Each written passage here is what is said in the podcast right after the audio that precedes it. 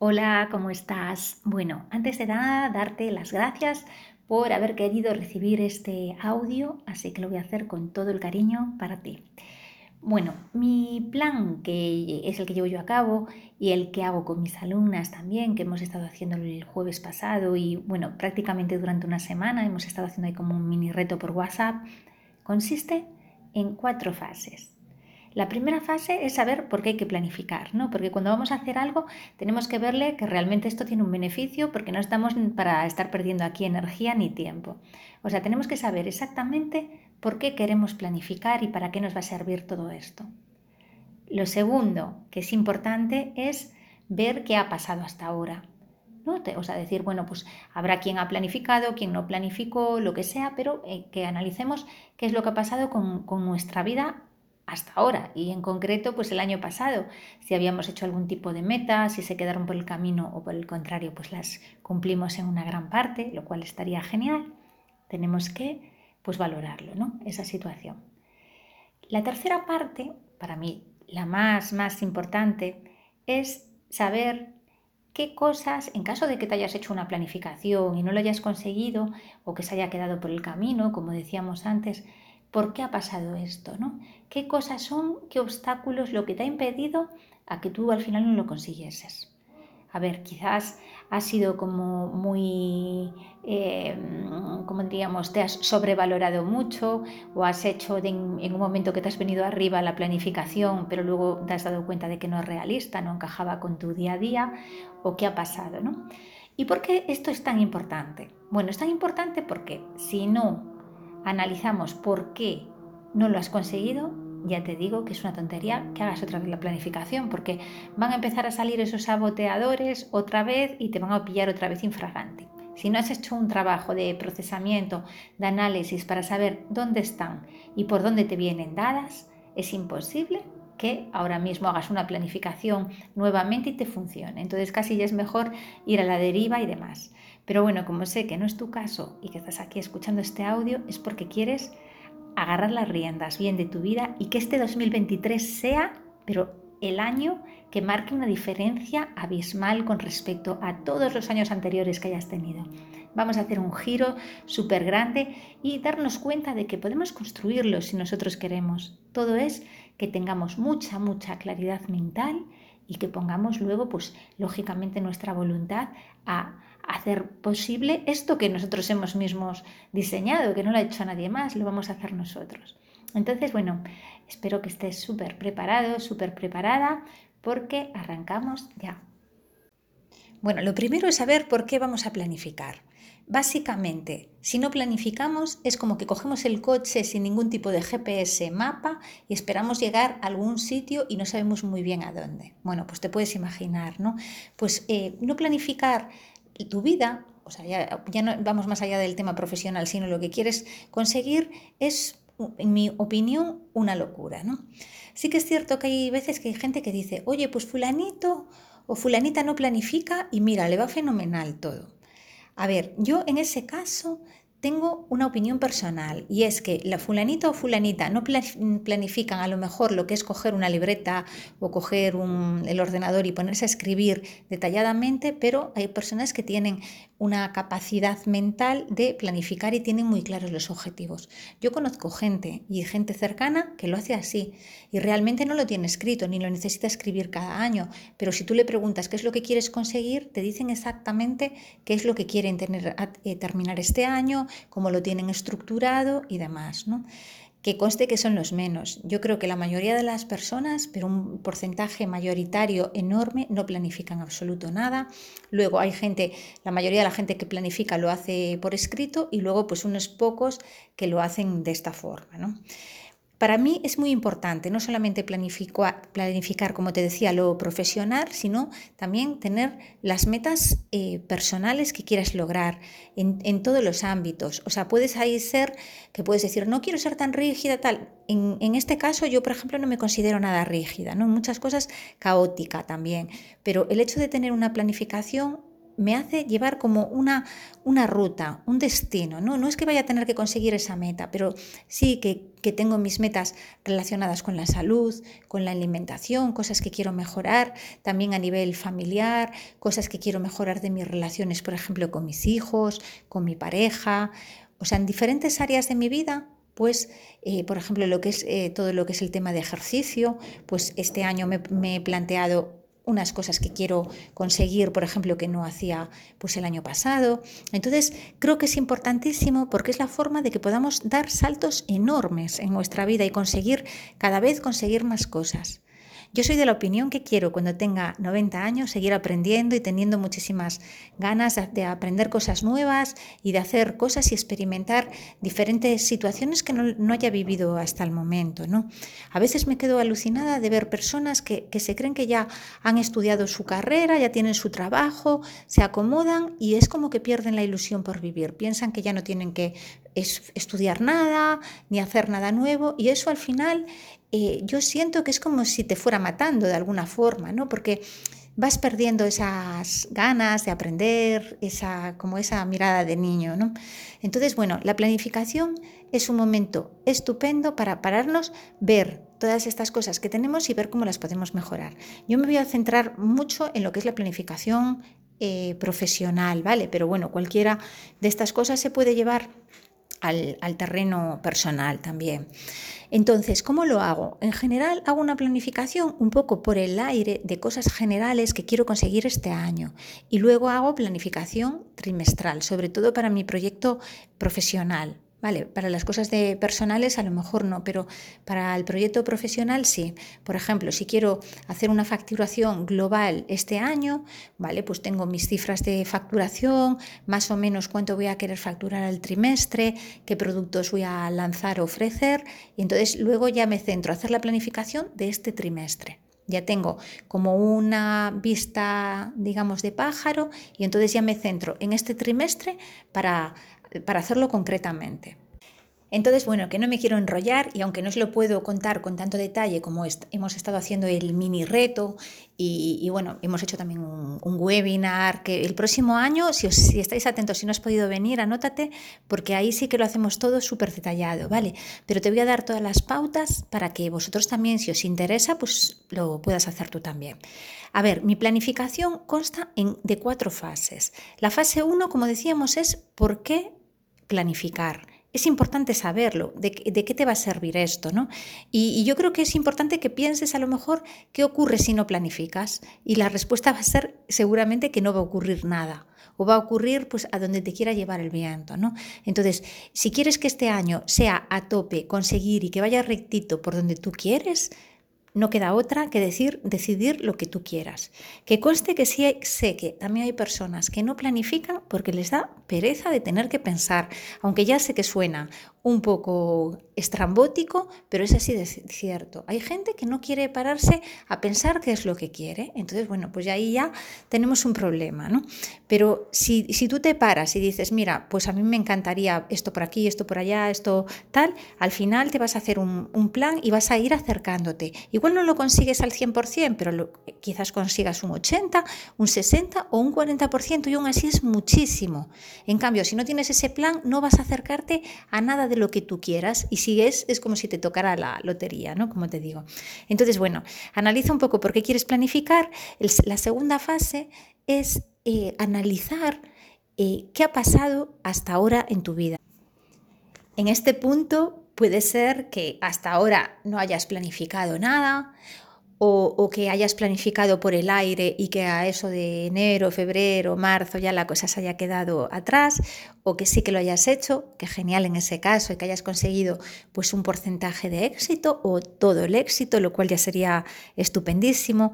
Da exactamente igual, ahora mismo en el punto que nos encontramos no vamos a fustigarnos de nada, ¿no? Lo que queremos es convertir 2023 en el mejor año. Y si ya lo sueles hacer, pues este año mejor, y si no lo has hecho o la cosa ha quedado por el camino, nos ha pasado a todos y no pasa absolutamente nada.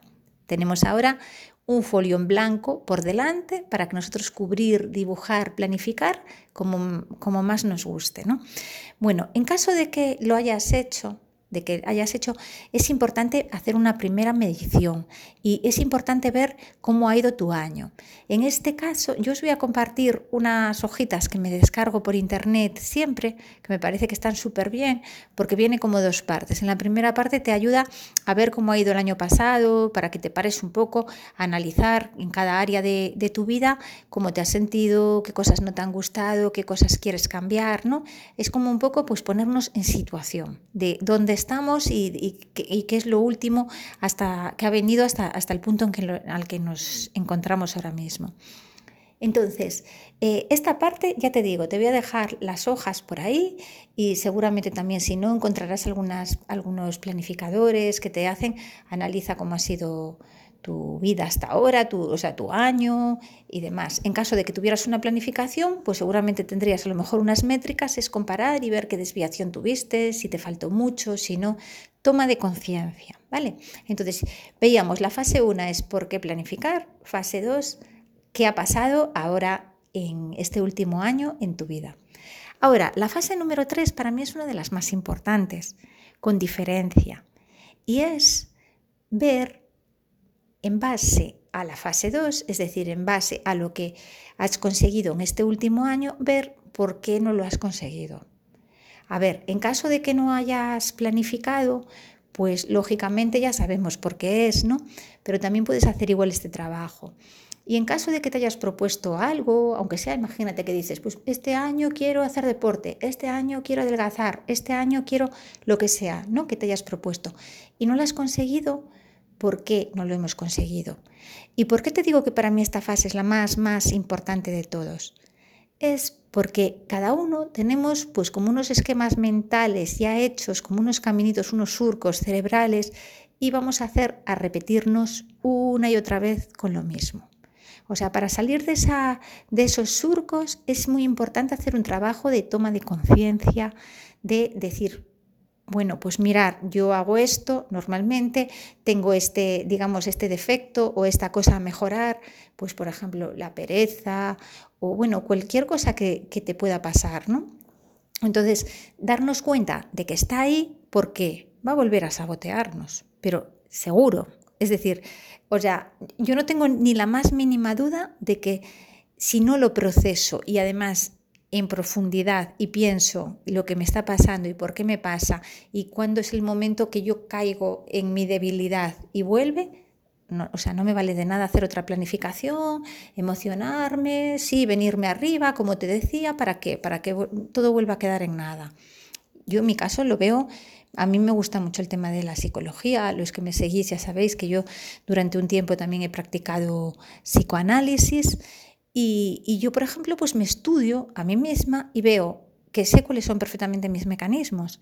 Y veo que, por ejemplo, el móvil, a mí me trae por la calle la amargura el móvil. O sea, porque eh, sobre todo, pues me pongo a ver las noticias de Telegram y todas esas historias y al final sé que, por ejemplo, si me meto en la cama con el móvil, me voy a quedar ahí viendo una cosa, otra, otra, aunque me haya jurado y perjurado que no, y luego al día siguiente me estoy muriendo de sueño, luego ya me levanto, ya no, ya no me levanto con la misma energía que tenía pensado en mi planificación y todo se me va al traste. Es decir, yo tengo ahí unas unas cuantas piedras como esta que te estoy contando, súper bien identificadas, y entonces ahora, antes de ponerme a hacer la planificación y de empezar a hacerla, tengo que saber que va a pasar eso. Y e, efectivamente, o sea, ayer que ya empecé yo con mi plan ahí a tope, en plan, bueno, este año, este año ya va a ser increíble, lo voy a cumplir todo, ya por la noche, como que andaba yo misma, como ranqueando con el móvil y dije, la tuve que dejar allí y decir, se acabó.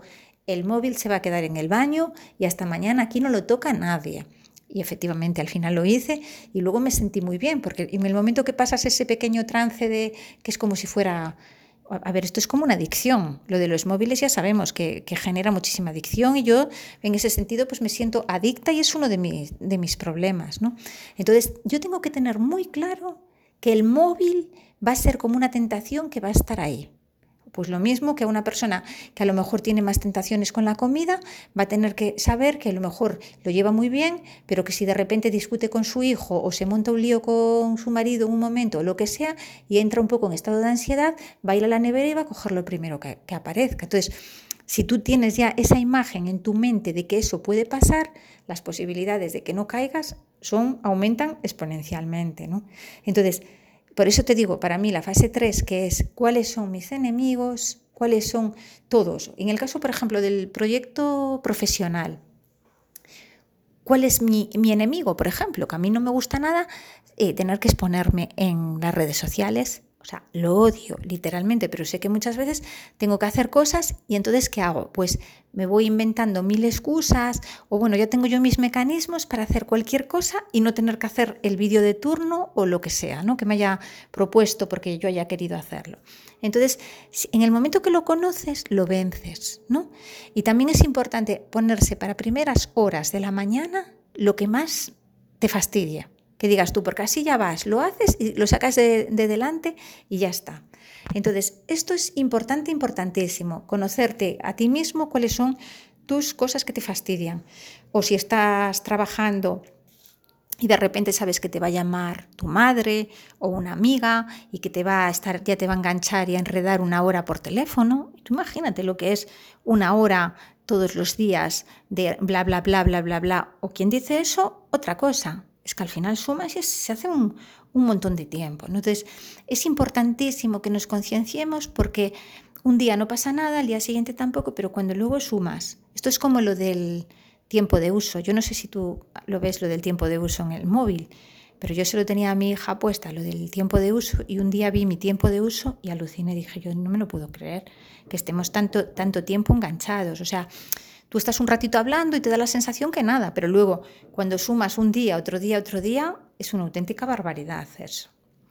Bueno, que ya me estoy enrollando con esto. Entonces, la, tercera fase sería ver cuáles son tus enemigos que tienes ahí preparaditos para atacar. En este punto también habría que sumarle el tema de las creencias, ¿no? De de qué, opinión tienes tú. Por ejemplo, en el caso del proyecto personal, es muy importante coger un papelito y hacer un análisis, así lo que te salga en la cabeza, sin pensarlo mucho.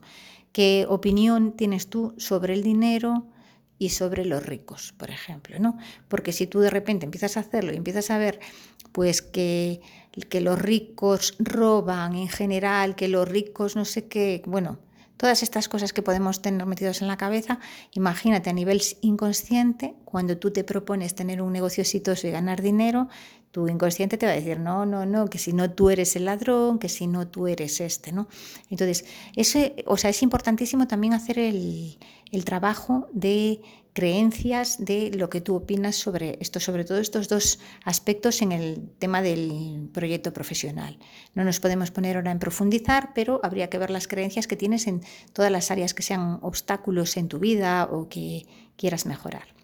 Bueno, entonces pasaríamos ya al punto 4. Es decir, si ya sabes por qué quieres planificar, ya sabes lo que ha pasado el año pasado en tu vida, ya sabes cuáles son esos enemigos que van a venir al ataque. Lo que nos queda ya es planificar el próximo año, ¿no? Entonces empezar a ponernos objetivos que sean realistas, que sean altos, pero también a la vez que sean eh, alcanzables, ¿no? Entonces yo lo hago así como te comenté, tengo los objetivos personales que los hago ya más tipo anual. Es importante también si quieres conseguir algo que pongas una fecha para, conseguir esos objetivos que tengan fecha. Y luego, pues ya a nivel eh, proyecto eh, profesional, utilizo eh, lo que es la planificación trimestral. Yo ahora, por ejemplo, pues voy a tener un lanzamiento el 19 de enero, que estáis todos invitados, que voy a enseñar cómo puedes empezar a generar ingresos online a través de tu proyecto digital y enviaré a través de la newsletter pues la invitación. Luego en febrero, a final de febrero también quiero hacer otra cosa y en marzo otra.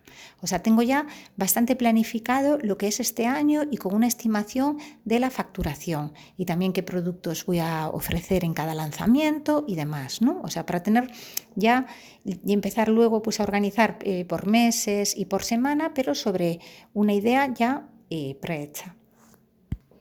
Te voy a compartir de regalito, que te decía también en el email que os iba a dar un regalito extra, os voy a compartir unas plantillas que son las que utilizo yo para hacer la planificación anual, trimestral, que son como hojas que las puedes imprimir y a mí me resultan, vamos, súper prácticas, es algo sencillo. Y también pues te quiero dar eh, algunos tips eh, para, que utilizamos para poder planificar por si te sirven. Como te decía, te voy a dejar también para que te descargues las plantillas estas que tienen dos partes, aparte de los, de los calendarios, ¿eh?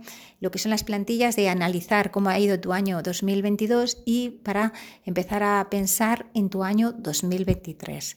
Yo luego lo que hago es coger un calendario de 12 meses, o sea, como 12 cuadrados en un folio, y ahí pongo en grande a nivel profesional, pues si voy a hacer lanzamientos, o sea, acciones puntuales que tú en caso, por ejemplo, imagínate que dices tú, pues mira, quiero arrancar mi proyecto digital.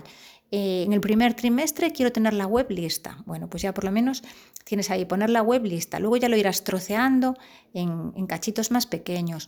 O, quiero eh, tener ya mis redes sociales. O quiero conseguir tantos suscriptores en la lista de email marketing. O sea, lo que tú quieras, pues te lo vas organizando eh, por trimestres, ¿vale?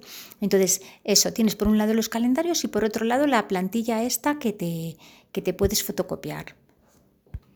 Y luego, pues mira, hay, hay una herramienta que, que funciona súper bien para planificarte, si te gustan las herramientas digitales, que es gratuita, que yo la voy a utilizar este año. Yo te estoy diciendo lo que yo voy a usar, que se llama Kanban Flow, con K. Kanban Flow, acabado en W, que puede ser eh, muy útil.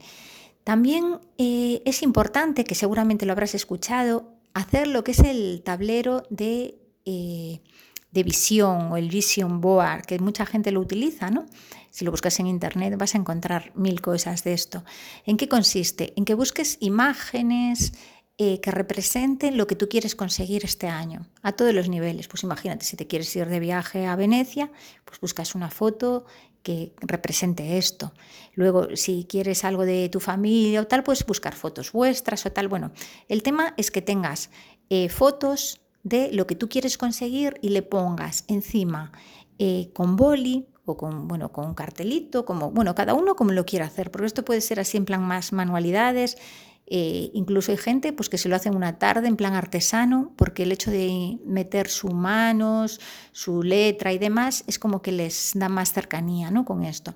El tema es que tú tengas, por ejemplo, un corcho o una cartulina y encima tengas pegados pues estas tarjetitas de todo lo que tú quieres conseguir. Imagínate que te quieres comprar un piso o que quieres tener un negocio digital, pues busca cosas que representen ese objetivo tuyo y ponles eh, encima la fecha en que lo quieres lograr. Si tú ves esto todos los días, por la mañana y por la noche como mínimo, y estás viéndolo un día, otro día, otro día, otro día, te aseguro que es algo súper potente, porque se te mete en la cabeza y te ayuda a focalizarte muchísimo y evitas esto de, ¡buah! ¿Qué era lo que estaba pensando yo para este año? ¿Qué iba a hacer? Porque las imágenes tienen muchísimo poder dentro de nosotros. Entonces, bueno, pues ahí te lo dejo también como una idea.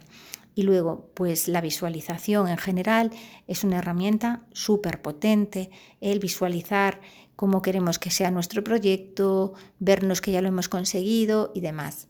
Aunque algunos pues ya lo tenéis porque os lo compartí, os voy a compartir también una lista de Spotify que yo tengo de música que a mí me gusta para visualizar, por si te inspira alguna alguna canción y, la quieres, ¿no? Y, bueno, pues nada más, espero que os haya gustado este audio, que hagas la planificación, si tienes pues cualquier duda o me quieres comentar algo, pues directamente por el email ahí, ahí me tienes. También en la página web pues tienes un WhatsApp en el que tenemos enlace directo.